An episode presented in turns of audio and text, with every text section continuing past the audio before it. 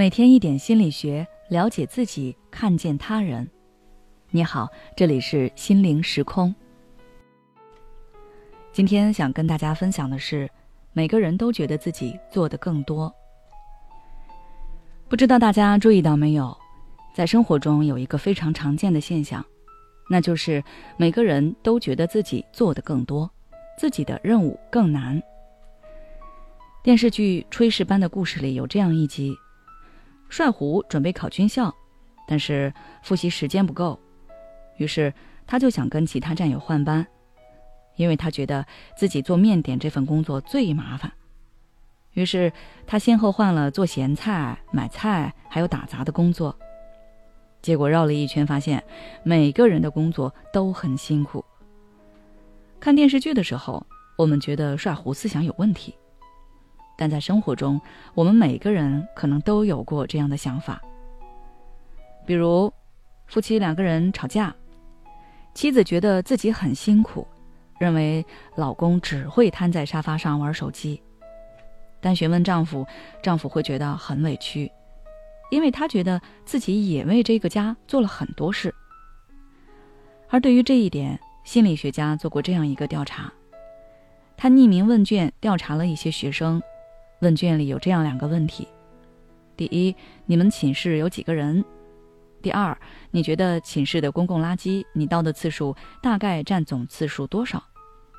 结果，有百分之九十以上的学生都回答自己是四人寝，并且认为自己倒垃圾的次数占全寝室的百分之五十以上。这个是匿名问卷，大家没有必要去撒谎。但看这个数据都会很奇怪。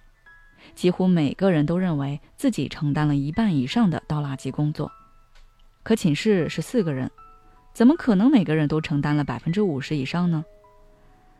因为他们的感觉是有偏差的，每个人都只关注自己做了什么。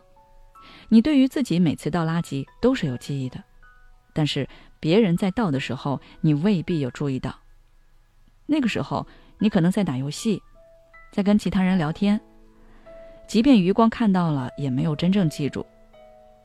偶尔注意到了，也会觉得，这个人真的难得倒一次垃圾。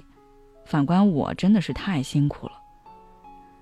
这种现象在心理学上叫自利偏误。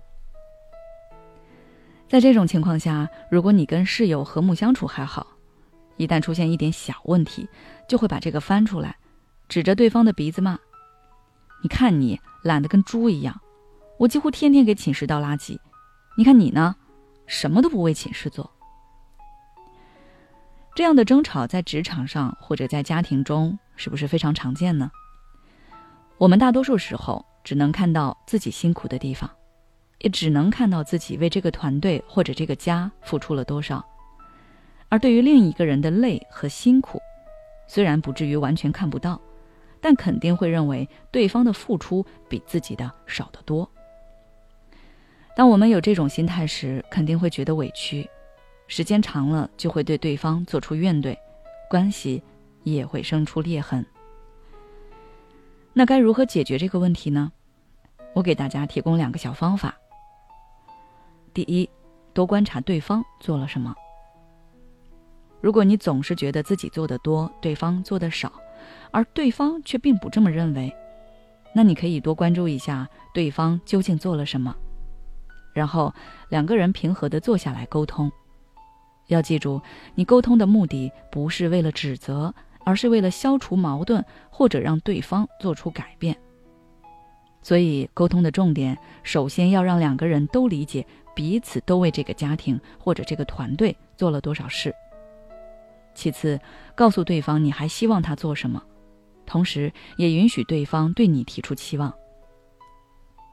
第二。合理划分你们各自的任务，两个人协商好，然后用你们觉得公平的方法重新划分你们的工作或者任务。你只要完成好自己的那一份就可以了。对方如果没完成，那就是对方没做好。比方说倒垃圾，寝室就制定好每个人轮流，该是谁打扫就是谁打扫。这样执行下去，就不会有人觉得不公平，或者是自己很吃亏。家庭中也可以这样，你炒菜做饭，那对方就负责洗碗拖地。你教孩子数数，他就教孩子走路，两个人搭配着来，效率也会变高。好了，今天的分享就到这里。